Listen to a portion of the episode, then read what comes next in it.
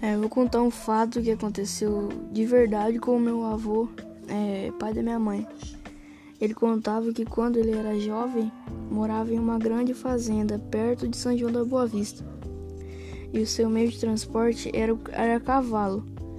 É, e, em uma certa noite ele, ele resolveu dar uma volta dar uma volta na cidade à noite para encontrar com os amigos encontrar com os amigos etc ele pegou seu cavalo, montou e foi em direção da cidade.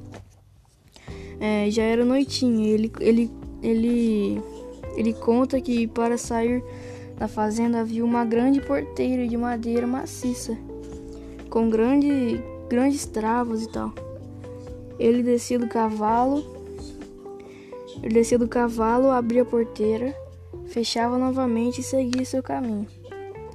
Foi aí que aconteceu um fato que marcou sua vida.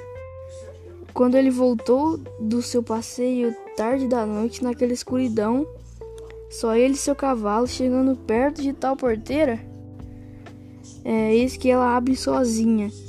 Ele passa e, e ela se fecha.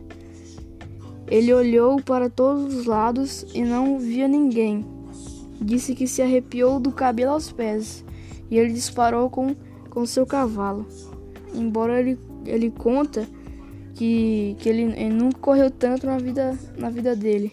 Muito apavorado. E essa é a minha história da família.